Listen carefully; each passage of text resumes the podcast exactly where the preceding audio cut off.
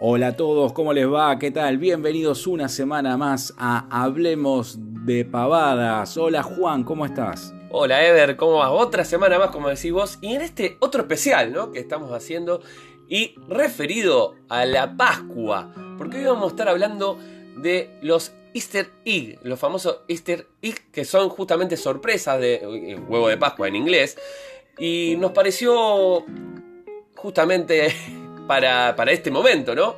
Eh, adecuado hablar, eh, ya que vamos, va a salir en la semana previa a la Pascua este programa, eh, hablando de los easter más interesantes.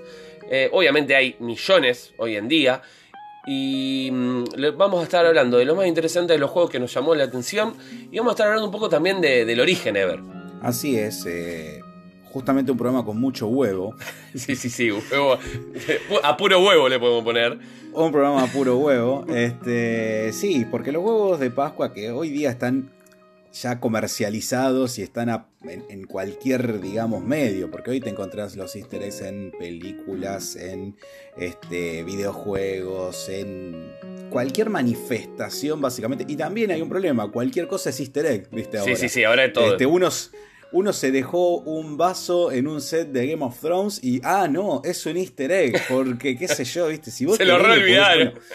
Claro, es lo que pasa con las series de Marvel, ¿viste? No, las 400.000 referencias, porque también se le dice así, se dice referencias, se dicen referencias, otro easter egg, pero nosotros vamos a hablar de easter eggs posta, posta, o sea, y más en el mundo del videojuego que por su interactividad requiere de un, laburo, digamos, de uno para, para, llegar a eso. Es un premio al más curioso, es un premio al que más se lo laburo, al que le da 400 millones de vueltas a un juego.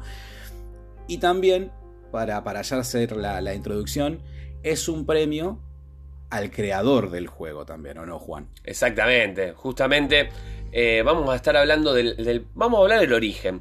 ¿Por qué? Tiene varias repercusiones, porque hay, ahora después lo vas a contar después vos, Ever, eh, tiene varias fechas en realidad. Se dice que el primer exterior fue justamente el que voy a hablar ahora en 1978, pero después hay uno previo que, pero este que voy a hablar ahora, que justamente como dijiste vos, que es un premio al, justamente al, creador, eh, fue uno de los primeros que se habló y fue el que se dice que le dio nombre al easter egg. Y estamos hablando del juego seguramente lo habrán sentido nombrar, el Adventure, que eh, era del Atari 2600 y salió para 1978. Eh, imagínense que en esa época eh, los desarrolladores no eran tan no, no eran valorados, eran gente que estaban trabajando eh, en una oficina pequeña y eran 50.000 ahí adentro y laburaban sin parar a, justamente a fechas, decían, no, vos para este, hemos hablado de juegos que han salido mal por eso en, en otros capítulos y tenés que, no sé, te dicen, en un mes tenés que sacar tres juegos, ¿viste? Y los locos laburan, laburan, laburan. Y el tema era que eh, no tenían un crédito no, no salía ni siquiera el nombre del creador del juego en ningún lado, ¿viste?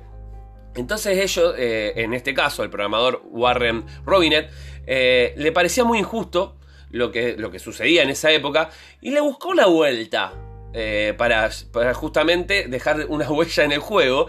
Y fue esto de Lister para llevar una especie de reconocimiento. Y lo que hizo fue colocar un mensaje que no, eh, que no era fácil de encontrar en los laberintos del juego, justamente porque era un juego de laberintos, de, mazmorra, por así decirlo, y eh, nos permitía visitar una habitación que era secreta y en realidad solo tenía el propósito de dejar el mensaje que era eh, created by Warren Robinet, creado por Warren Robinet. Y ese es el que se dice, o hasta este momento se pensaba, que fue el primero, el primer y realmente llama la atención por esto, ¿no? De, lo que, de lo que sucedía en esa época. De hecho, creo que la película Ready Player One se basa un poco en eso, en, esa, en esa historia para su desarrollo. Y está muy bueno, ¿no? Porque como vos decís, esto surge de una cuestión casi política.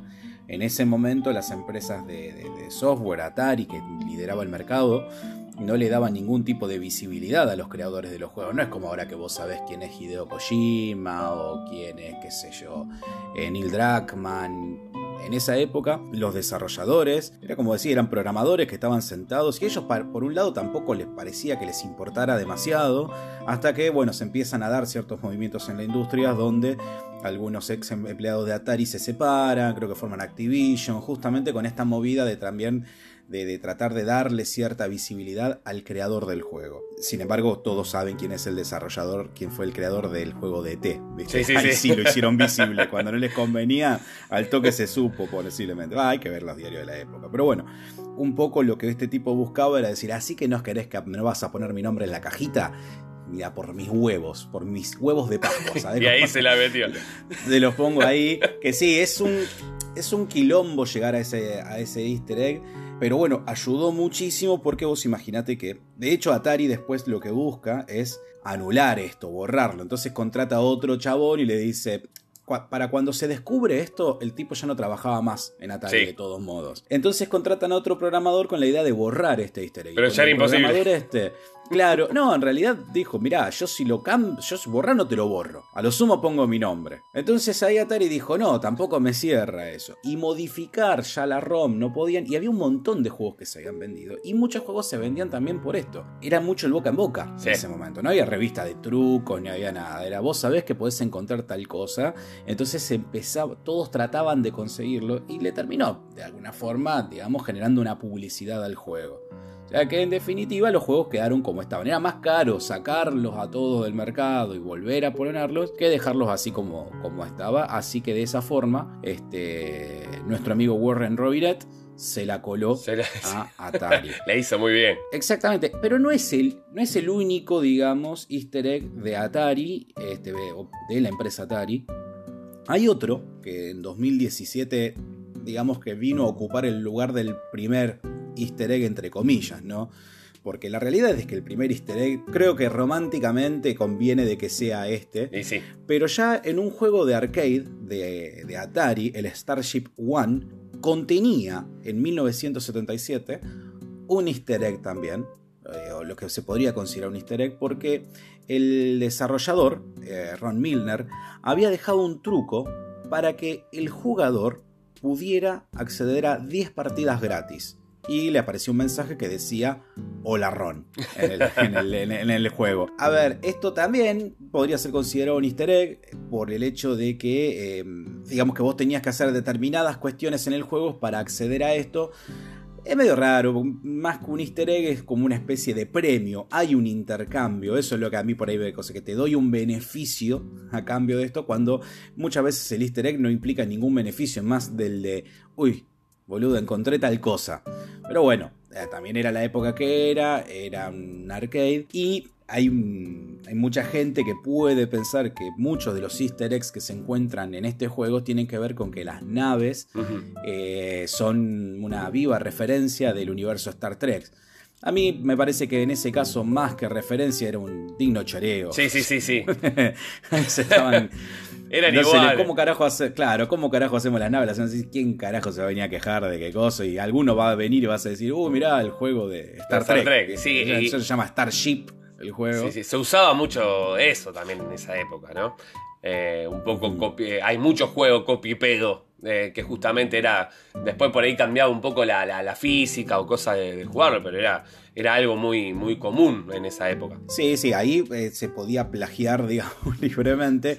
Y hoy también el easter egg, ojo que funciona, me parece, en algunos aspectos un poco así, porque es como una referencia, pero no es una referencia directa. Pues si yo pongo una foto de Juan en mi juego eh, y digo que es un easter egg, y yo también estoy usando tu imagen, entonces me puede crear un follower de quilombo. Ahora, si pongo Juan en una pared, voy a decir, ah, una referencia a Juan, ¿viste? Sí, sí, sí. Hay 200.000 Juan.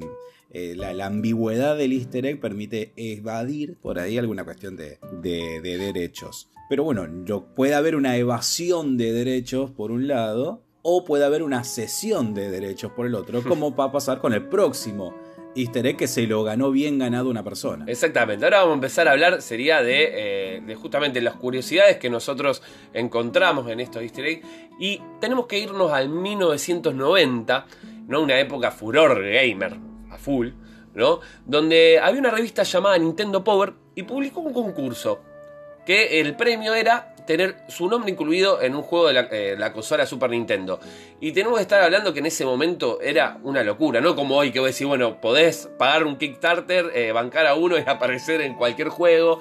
De hecho, juegos muy renombrados, pero en ese momento no era tan fácil acceder. Un poco como decía Ever, ya en esta época estamos hablando que sí, ya había un furor gamer, había revistas, había ya a lo mejor hasta programas de televisión y eh, era algo que vendía muchísimo. Entonces acá, la, como dije, la consigna consistía en encontrar eh, en el primero, en el Final Fantasy, al enemigo llamado Warmech. El que lo hacía, que ya era bastante difícil, eh, le tenía que sacar una foto a la pantalla, revelarla, enviarla a la oficina, olvidar todo lo que había que hacer.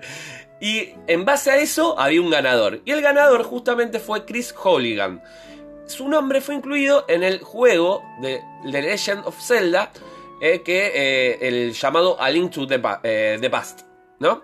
En este juego aparece Chris Holligan. Lo curioso es que se tardó 10 años en encontrar este cuarto, esta, esta mazmorra, se podría decir, donde estaba oculto justamente.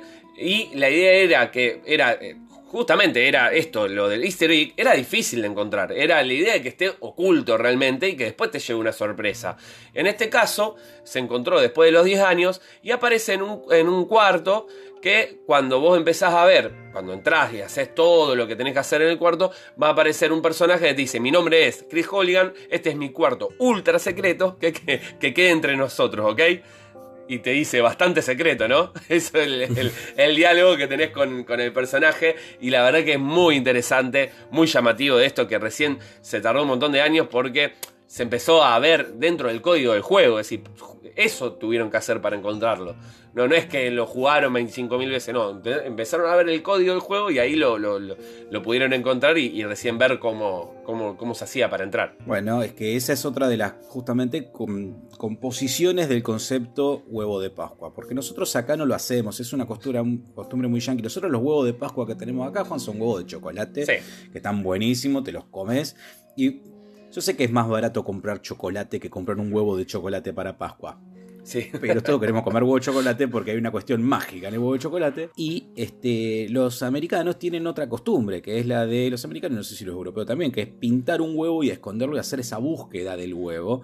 Entonces implica eso, y implica que muchas veces algún huevo no lo encuentres nunca, tal vez. En este caso, es muy interesante la historia porque se compone de dos partes. De una parte que está eh, estrictamente ligada con lo físico personal, con lo, lo, que es toda la parte de acceder a ser este personaje que aparece en el videojuego. Que cumple con toda la parte de tener que jugar el Final Fantasy, tenés que hacer esto, tenés que mandar una foto, la tenés que mandar. Seguramente, digamos, fue, fue seleccionado dentro del concurso encima y toda la pelota. Ahí eso se mandaría a Nintendo, una cosa que seguramente la Nintendo la hizo esa vez y no la hizo nunca más, que yo sepa. Y después de ahí, imagino yo que al tipo le habrán dicho, mira, acá tenés el truco de cómo encontrar lo que yo te prometí que vos habías ganado. Y no lo encuentra nunca más nadie, ¿eh? hasta que hay un, chabón o un grupo de gente revisando el código del juego y dice, pará, acá hay algo que nadie sabe quién es esto, por qué aparece este nombre, y ahí salta todo. Porque hay cosas, no hay nada más triste que revelar dónde está el easter egg. Si la empresa tiene que salir a decir dónde está, esto es lo bueno, es que se descubra y que después de 20 años estés hablando de un juego que, vos decís, la, y, hace que a la rejugabilidad, porque imagino un montón de tarados yendo a buscar el easter egg, porque hay algo en que, hay algo del easter egg muy interesante, que cuando a vos te dicen que está, vos lo querés vivir. Sí, sí, sí, querés verlo. Yo te digo que está, y vos sabés que está. Pero ¿por qué lo querés ir a hacer? No me preguntes por qué. Pero querés verlo con tus propios ojos. Es como que sentís que hay una parte del juego que te perdiste. Totalmente. Y bueno, justamente, bueno, esa época la verdad que fue muy, muy gloriosa del, gaming. Y mm, ahora el que vas a decir vos, ya nos tenemos que ir al 96, ¿no? El famoso Duke Nukem, que tuvo muchísimos easter eggs. Y vos vas a nombrar alguno de los más, eh, de los más gloriosos, se puede decir, o de los más llamativos. A ver, tenemos dos easter eggs de Duke Nukem que justamente representan toda la noventabilidad posible, ¿no? Porque es un juego de acción, shooter, primera persona en los 90. Tenía dos referencias muy muy claras. Una era el sector 7G, donde vos te podías encontrar digamos, una sala que era exactamente una réplica del sector donde trabaja Homero Simpson. Claramente, o sea, vos lo ves y es ese, ese mismo lugar. Y después tiene otra referencia donde se encuentra a un Terminator, se encuentra una especie de T800 todo pixelado 3D medio rarísimo. Pero bueno, justamente Duke Nukem, que era un, un shooter que no se tomaba en serio, se permitía chorear lo que se lo, quisiera. Tenía mucho humor negro, era muy, muy raro. Y en esa época en la que, como decimos, el easter egg rozaba el... No rozaba el choreo, hoy se consideraba choreo, en esa época era... Tomá, lo pongo y ¿qué me va a venir a cobrar Fox porque usé la palabra sector más 7 más G? pongo lo que quiero. Sí, sí, sí, porque no, aparece ahora son imagen. sí, sí, sí. Ahora son mucho más, este, mucho más cuidados o mucho más refinados, Juan. Como justamente es el caso de, esa sutileza que vas a nombrarnos vos de, sí, sí. la saga y, y, de hecho, el que voy a nombrar ahora ya nos tenemos que ir un poquito más moderno y nos vamos a ir al, justamente, como decías vos, al brujo. Y vamos a estar hablando de, de Witcher 2 un juego, eh, bueno, que era el asesino de reyes, y en algún momento te puedes encontrar con justamente un asesino. Y cuando vos lo ves, no hay forma de no darte cuenta que es una referencia al famoso Assassin's Creed, donde lo ves muerto en, un, en, una parte, sería que es como un, eh, ¿cómo se llama esto? De, pajas, los, los lugares eh, que tenés todo. Un pajar. Un pajar, sí, los montes de paja que hay, si han jugado el Assassin's Creed, si se acuerdan de que vos podés hacer el salto, del, eh, salto de fe, creo que se llama, y caes, caes en, un, en, una, en un lugar donde hay paja y te, te contiene ahí adentro y quedás ahí y después saltás. Bueno, en este caso aparentemente fue un salto fallido, porque está al costado de este pajar muerto ahí. Y obviamente es una referencia al juego y un poco también como un chascarrillo, podríamos decir, donde estamos, eh, donde le, dice, bueno, a su competencia, no sé si una competencia directa, pero sí, es un mundo abierto muy conocido, de hecho tiene muchísimo más juego que The Witcher, pero si era en, su momento tenía su batalla, ¿no? El The Witcher ganó mucho eh, eh, rédito en contra al, al, Assassin's Creed. Sí, ahora estaría bueno que justamente la gente de, Ubisoft hagan una referencia con un, un, juego de Cyberpunk estrellado contra el piso, ¿viste? sí, sí, sí, sí. Y con un. Con un lo, este, podrían hacer. ¿Se llama? Claro, con un mensaje que diga, no sé, juego de hackers sale mal, ¿viste? No sé, alguna cosa por el estilo. Todo vuelve, amigos, en la vida. No hay que reírse de los demás porque un día te puede pasar a ti. Pero bueno, la realidad es que está ahí y sí, parece una, una, clara referencia. Yo ahora voy a saltar a, otro, mm, a otro juego, Juan, también más, este, más modernoso, pero que está bueno porque son dos juegos que yo creo que se hicieron un poco en simultáneo y por eso también la cantidad de easter eggs. En este caso vamos a hablar de Metal Gear Solid 5. La realidad es que hablar de los juegos de Hideo Kojima es hablar de easter eggs prácticamente porque el tipo llena de detalles. O sea, casi te podría decir que todo lo que está puesto en un video de juego de Hideo Kojima hace referencia a algo más. Entonces, si vos hablas de easter eggs, bueno, es como que ¿cuál es la dónde terminan los easter eggs? O sea, porque parece todo referencia de la cultura pop porque es un tipo que está muy ligado a la cultura pop. Pero en este caso no seleccionamos unos muy puntuales de Metal Gear Solid 5 porque es un juego que prácticamente estuvo en desarrollo al mismo tiempo de que se estaba desarrollando PT, PT, Playable Teaser o Silent Hills, esta demo jugable del Silent Hill que estaba haciendo Kojima con Guillermo del Toro con Norman Reedus que nunca salió a la luz más allá de ese, de ese teaser. Metal Gear Solid 5 tiene prácticamente easter eggs de todos los aspectos de PT, porque por ejemplo, en determinadas zonas del mapa del Metal Gear Solid 5 nos vamos a encontrar con una radio, por ejemplo, que tiene la misma transmisión que escuchamos en el Playable Teaser, mm. donde se escuchan de la serie de asesinatos que están habiendo en Norteamérica, pero no es una grabación que dice lo mismo, no, no, la misma grabación. Después hay unas partes, por ejemplo, en donde vos te parás en un momento del mapa, en un lugar específico, en un tiempo específico, y empezás a sentir un ruido. Ese ruido que se siente como de metálico es el ruido de la lámpara que vos escuchás, eh, viste, cuando vos jugás el PT, hay una parte que hay una lámpara colgando y hace un ruido así como medio oxidado. Vos te quedás así quieto en la noche y empezás a sentir ese mismo ruido. El mismo.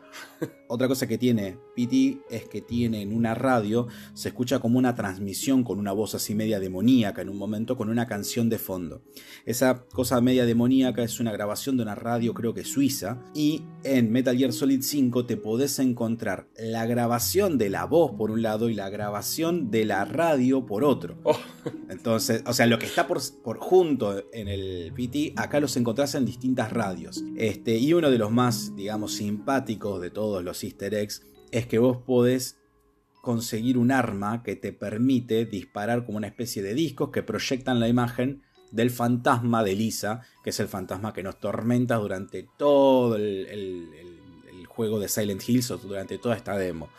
Así que si bien el juego está plagado de otros tipos, está lleno de otros tipos de, referencia y de easter eggs, estos son buenísimos porque son de dos juegos que prácticamente se hicieron en conjunto y que este, está casi todo, te diría, falta el pasillo nada más y tenés casi a todo el juego de Silent Hills metido en el Metal Gear Solid 5 y seguramente por esto le pegaron una patada en el culo en Konami. Y sí, obvio. Y bueno, hablando de Silent Hill, tenemos otro easter egg de Silent Hill 2. Nos tenemos que viajar al tiempo ahora, un poco bastante para atrás.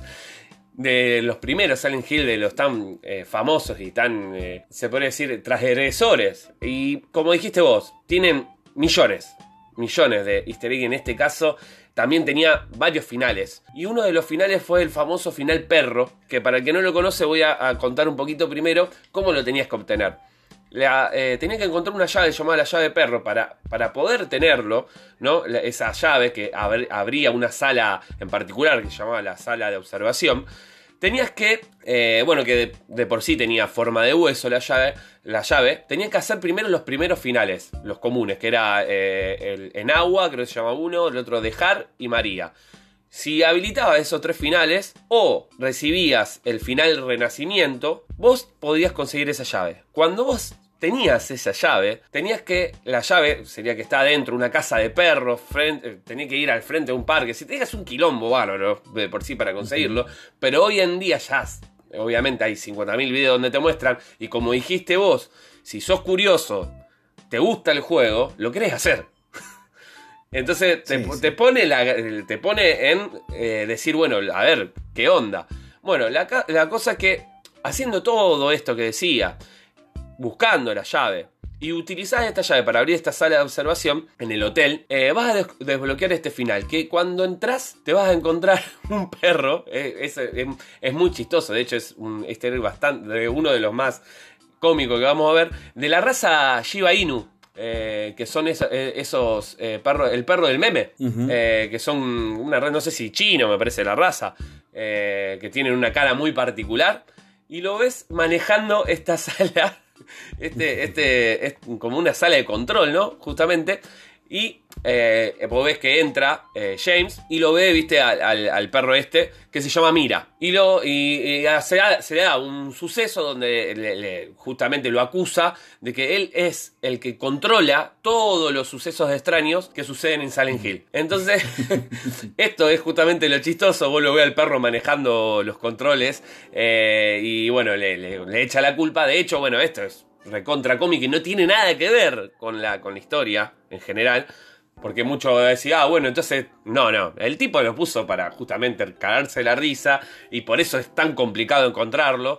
Y cuando lo encontrás es como decirte, bueno, mirá, eh, te tiré un chiste ahí para que, para justamente tener una sorpresa y me pareció que este es un, un hecho y derecho. Sí, porque es un premio al que se jugó el juego todavía estamos en una generación donde, mm, más allá de que se conseguían un montón de juegos para Play 2 y todo lo que vos quieras, donde todavía era muy, muy típica la rejugabilidad. Un juego que estaba tan lleno de secretos como Silent Hill 2, con una historia tan profunda a su vez, tenía los finales eran todos súper dramáticos, porque la historia es muy dramática y todos mm. los finales eran dramáticos. No tiene un final bueno Silent Hill 2, por decirlo de alguna forma.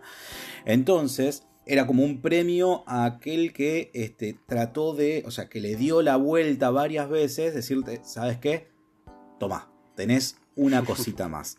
Después estas cosas se fueron simplificando en los juegos, porque vos a través de los saves podrías volver a determinada parte del juego, tomar una decisión, elegir un objeto o hacer tal cosa que te modifica. Entonces vos sacabas un, un, final y después no hacía falta por ahí que te juegues todo el juego de nuevo para sacar un segundo final. De hecho, los finales de Silent Hill generalmente eran, este, creo que a partir del 2, finales digamos canon que podían terminar en tal o cual sentido, pero más o menos canon, y después tenía finales en joda, como los famosos finales UFO, donde todo fue responsabilidad de un extraterrestre, de alguna nave espacial, y vos veías eso, que era como para descomprimir un poco la tensión. de tanto dramatismo, claro, después de tanta tensión.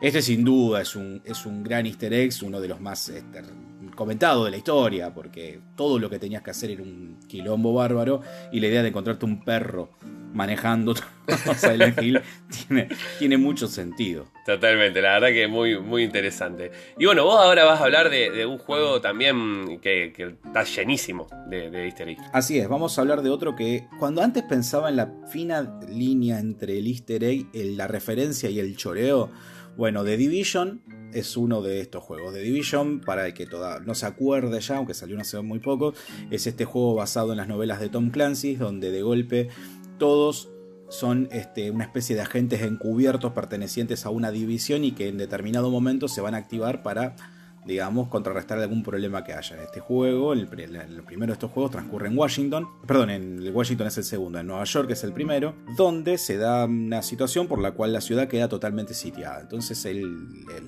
digamos, el campo de juego es una ciudad de Nueva York abierta, súper, súper fiel a la ciudad real, con todos sus distritos, con mucha representación de sus calles, con sus principales monumentos. Sé que todo el juego es un easter egg, no un easter egg, una referencia a Nueva York. Y como tal, tiene referencias, por ejemplo, a las tortugas ninja, porque en algún lado te vas a encontrar una caja de pizza con dos espadas, ¿viste? Bueno, tiene, tiene sus easter eggs, pero en este caso vamos a hablar de uno muy específico que utiliza Ubisoft frecuentemente, que es la idea de promocionar juegos a través de los easter eggs. ¿Por qué? Había una parte en este juego que si vos ibas a, un determinado edificio este, que quedaba entre las calles 43 y 45, hay un piso que se llama Firewall, justamente, o cortafuegos, y si vos te metes adentro de este edificio te vas a encontrar con que son las oficinas de Ubisoft, que por ese entonces tenía dos carteles puestos en, en una pared que uno decía For Honor, el juego que lanzara posteriormente Ubisoft, y Grow Home, que es otro de los juegos también que hubiera lanzado. Entonces, lo que hacían ellos era ticiarte un poco, ¿viste? Como diciendo, uh, eh, a ver, no se nos filtró esto. Hicimos una representación de la ciudad y alguien se metió en el edificio y no nos dimos cuenta de que podías entrar. Esto también se replicó en Watch Dogs y se replicó en muchos juegos de ir digamos, dejándote un easter egg que el que lo encuentra, digamos, le genera una publicidad. Una publicidad, no, sabe, encontré la oficina de Ubisoft y había dentro un cartel de esto debe ser su próximo juego. ¿Viste? Los de Ubisoft agarrando, tomándose la boca diciendo, uy, no, se nos escapó. Este, esto no requiere en realidad un, un, gran rebanamiento de sesos, o sea, simplemente tener que acceder a ese edificio, que capaz que está rodeado de 74.000 monos nivel 35 para balear, pero bueno, sí, sí, sí. digamos, no es tan complejo de alcanzarlo. Pero es uno de los tantos que tiene de Division, porque tiene un montón. Eh, justamente por estar en la ciudad de Nueva York está lleno. Yo creo que hoy en día debe haber millones en todos los juegos. De hecho, me pareció interesante porque vos estás nombrando una autopropaganda, ¿no? De, de, de, la, de su propia empresa. Y yo no iba a tocar el tema aventuras gráficas, pero justamente hoy, eh, ahora con esto que me decís, lo voy a tocar porque eh, si no iba a quedar afuera el tema aventuras gráficas. Y está el Monkey Island, que hace su autopropaganda, y tenemos que estar hablando del año 91 justamente, 90, 91, cuando sale el Monkey, el Monkey Island 1. Y esto lo hemos nombrado en vivo y lo hemos y yo cuando lo estuve jugando lo, lo, he. Eh, que es el que no lo vio todavía está en YouTube, el gameplay, donde estuvimos jugando por sus 30 años el, el The Secret of the Monkey Island. Aparece eh, un pin donde dice Pregúntame por Loom. Justamente, y era una autopropaganda donde eh, vos le preguntabas al personaje y te explicaba de qué se trataba el juego Loom, que era el que estaba por salir consiguiente, o el mismo año salió que, el Monkey Island. Luego lo replicaron en el Monkey Island 3 para justamente el Green Fandango. Es decir, iba a salir el Green Fandango, aparece un tipo que justamente es Manny Calavera, que está muerto, que tiene la misma cara, y con el pin que dice pregúntame por Green Fandango. Donde obviamente eh, no le puede preguntar porque está muerto, pero hace justamente referencia a eso. Me pareció, viste, interesante nombrarlo, ya que, bueno, la aventura gráfica, sabes que para mí era, eh, soy bastante fanático en eso, para no dejar afuera. Pero ahora te voy a hablar de eh, el que realmente yo tenía asignado, pero es cortito, es el, el, mm, el último juego que salió lamentablemente pésimo y yo, que lo tuve y lo quise jugar, y la verdad que no, no fue de eh, lo que esperaba, fue el Cyberpunk 2077. Y era obvio y caía de maduro que iba a ser referencias a The Witcher, porque es, es la misma empresa justamente. Y lo curioso es en cómo, em, en cómo lo, lo, colocan a estos de hecho cómo aparecen en el juego, y eso era lo que te iba a llamar la atención, es decir, ver, buscar las referencias. Y en este caso vamos a encontrar en, en salas de arcade un juego que se llama Roach Race. El que no sabe o no conoce, ya sí, yo te digo sardinilla, hoy vieron la serie, ¿no? Es el caballo eh, del mismísimo Magias de, The Witcher. Y justamente el juego eh, eh, hace referencia al, caballo. Después hay otro que se llama Milfward, que en inglés es parecido justamente al nombre de, de, la ciudad Nilfgaard, donde se desarrolla la mayoría de los hechos de, The Witcher. Entonces, justamente, bueno, después obviamente si lo están viendo en audiovisual, lo vamos a poner en imágenes y se ve claramente la referencia a, este juego. Eso es una de, de las referencias que tiene justamente de The Witcher y otra, eh, perdón, Cyberpunk a The Witcher y otra referencia que nosotros no habíamos hablado en su momento, pero que también tiene, Cyberpunk está lleno también de easter eggs, pero uno muy muy interesante es que te podés encontrar en un bar sentado justamente a Hideo Kojima, ah. a quien hablábamos antes, al director de Metal Gear Solid o de este, Death Stranding, te lo podés encontrar en un bar sentado tomando algo y tiene un poco, viene un poco de la mano con una especie de joda que venían haciendo de que Hideo Kojima recibía la campera de ellos y después iba y este, te encontrabas con, veía fotos de él posando con la moto, qué sé yo, y se ve, ya se, se iba ticiando de que algo iba a haber y bueno, en una parte específica de Cyberpunk te lo puedes encontrar ahí a Kojima super fachero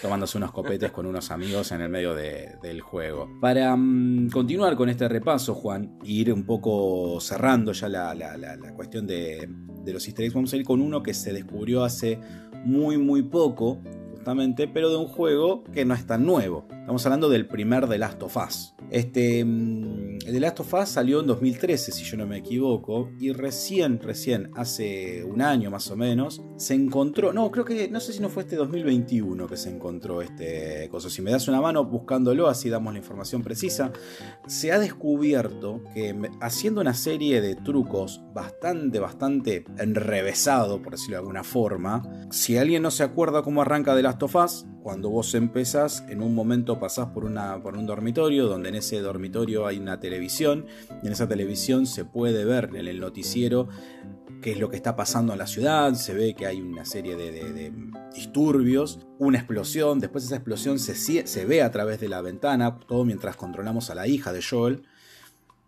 Pasa que si vos salís, volvés a entrar, vas al menú, guardás y haces toda una serie de manejes de este tipo, sí vas a volver y vas a encontrar en un determinado momento que cuando abrís la, puerta de la habitación, esta televisión, en lugar de estar mostrando estática o estar mostrando esta escena, lo que va a estar mostrando es una imagen real de una hormiga afectada por el cordyceps. Ah. El cordyceps es el hongo que afecta a eh, la humanidad, una evolución del cordyceps es lo que afecta a la humanidad en el universo de Last of Us. Es esta especie de hongo que controla de alguna forma el sistema nervioso digamos, de seres vivos y que afecta realmente a seres vivos. En este caso hay una foto de cómo afecta a las hormigas, que como que le crece un honguito así, y bueno, esta fue la fuente de inspiración para todo este, para, para el universo del juego.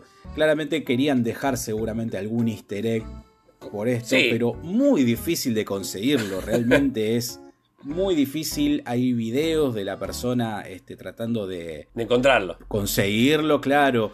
El, tipo que lo descubrió incluso llegó a eso a través de un comentario que le habían dejado en su Discord, porque no, lo, no, no, no, no es muy sencillo. Ahora imagino que un montón de personas fueron a hacerlo. Ya fueron a hacerlo. Y como decías vos, es un juego que salió en el 2013 y exactamente se descubrió en enero de este año.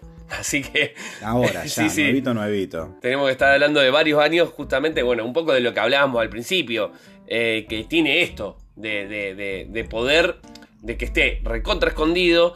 Y este, la verdad, que llama la atención porque un poco te está tirando o el origen o, o cómo se transmitió. Es decir, también es como que empezar a conspirar el por qué dejaron eso ahí. En realidad, yo que estoy, estoy pensando, ¿no?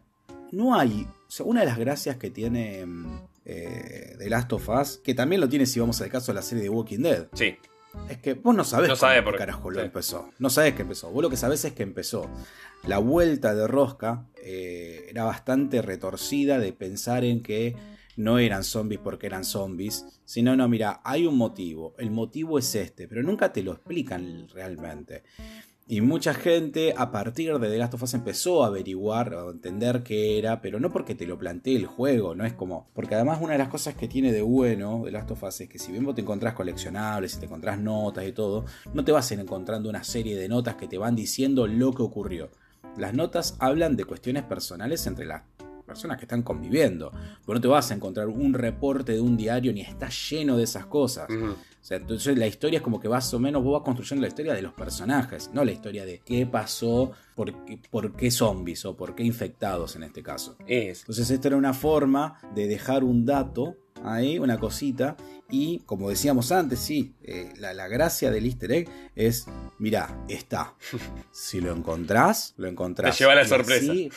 claro, y cada dos por tres nos vamos a encontrar estas noticias de, después de 25 años se descubre un truco de tal cosa. En algunos casos, ya a esta altura, con los juegos más viejos, yo creo que tienen más que ver con gente leyendo los códigos de los juegos, porque le llegó algún comentario de que existía algo y hay gente que se dedica a buscar esto también porque es noticia, extracción información, qué sé yo. Totalmente. O sea, no, no, no, no es algo, digamos, que este, yo no creo que hoy haya un tipo jugando un juego emperrado en ver si tiene un easter egg, porque como vimos son cosas muy muy difíciles de conseguir en algunos casos, que si no seguís una serie de pasos no vas a llegar nunca en tu vida.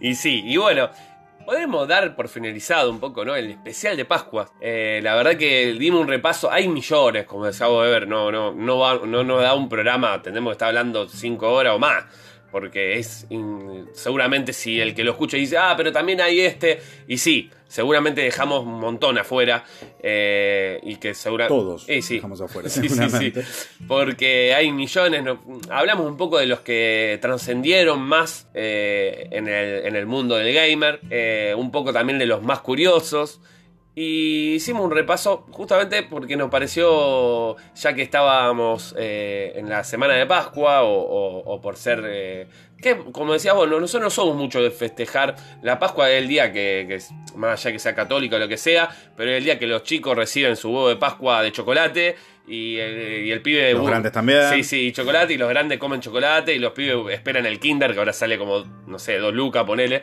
Eh, y vos le caes con el huevo de la panadería, que es finísimo, finísimo, finísimo, con un cisne, ¿viste? Este, de azúcar. un cisne, boludo? Siempre pensé, ¿un cisne o por qué un. Bueno, el conejo sí tiene un significado. Bueno, tampoco tiene un significado. Porque un conejo tiene un, huevo. El conejo de Pascua. Si nosotros no vimos un conejo en la puta vida. Sí, sí, no, no, no. la verdad. que una granja. La verdad que no.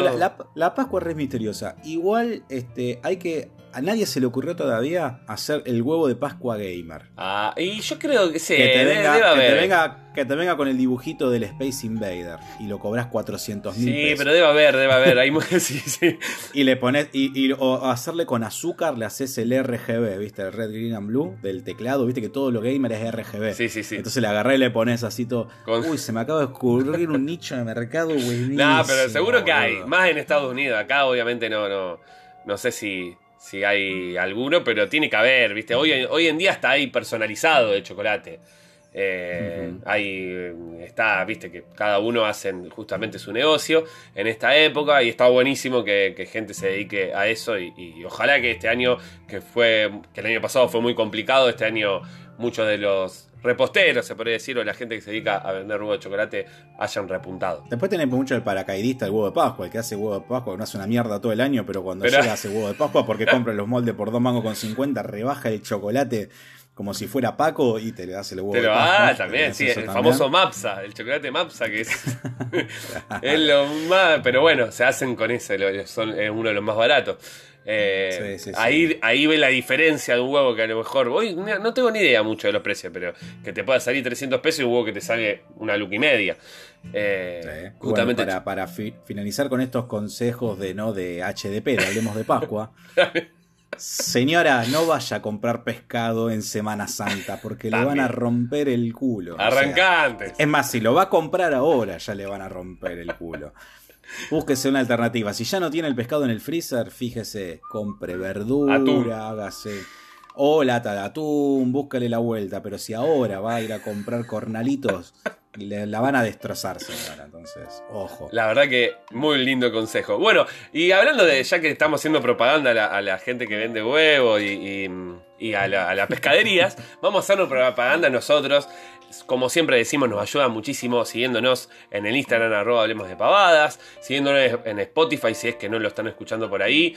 Pueden ir también a seguirnos y escuchar todos los, los episodios que tenemos porque hay un montón desde que arrancamos en el 2019, donde no están todos subidos en YouTube, así que pueden ver nuestros inicios y decir, te sigo de cemento, eh, y ver todos nuestros inicios desde el primer capítulo de Spotify, donde también estamos eh, justamente en YouTube, si es que nos están escuchando por ahí, y si no, vayan a seguirnos, que eh, nos ayudan un montón, y encima ahí, Ever, estamos todos los domingos desde las 7 o las 8, depende del día, con invitados especiales, a veces vamos a hacer algún tipo de gameplay, pero siempre con alguna temática llamativa para combatir el bajón del domingo. Sí, sí, porque la verdad que el domingo es una cagada y nosotros hacemos que sea un poco más divertido, conociendo, entrevistando gente, entrevistamos directores, desarrolladores de videojuegos, eh, personalidad del espectáculo cosplayers, hay un poco de todo, cuando también hay, hay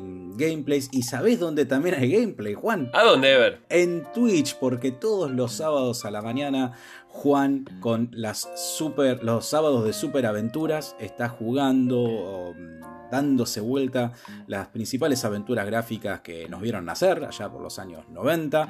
Este, en este momento ya debería estar terminando más o menos Green Fandango. Ya estamos, ya cuando salga este este episodio. Ya vamos a estar terminando Gryffindor. Y lo más seguro que esté jugando, eh, otro que, es del, mismo creador, es eh, Tim Schafer, justamente, eh, Full Throttle. Vamos a estar jugando. Ah, lindo, lindo juego también. Que es un poco más corto, me parece, porque Grim Fandango, la verdad, que, que bastante largo y está bueno también eso. Pero el Full Throttle un poquito más cortito. Así que van a estar, como dijo él, eh, vamos a estar todos los sábados. Así que siempre va a haber alguna aventura gráfica para descubrir si es que no la, no la jugaron. Y en algún momento también vamos a estar jugando moderna, vamos a, vamos a ir mechando, pero siempre aventuras gráficas los sábados a las 10 y media por Twitch.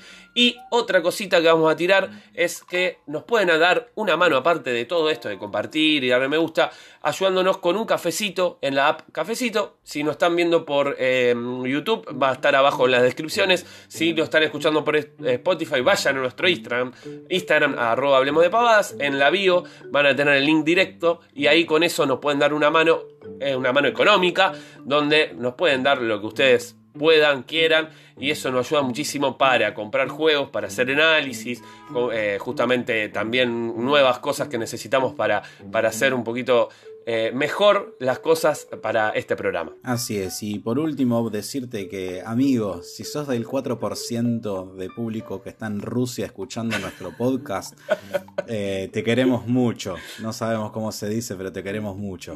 Y, ah, pará, pará, pará, que me, preguntaron el otro día, bueno, Demian, que es un gran escuchante de nuestro programa, si nos... Gran oyente, gran, eh, escucha. Pero bueno, me gusta, me gusta la palabra, ya sabés que se dice así, pero me gusta decir ah. escuchante.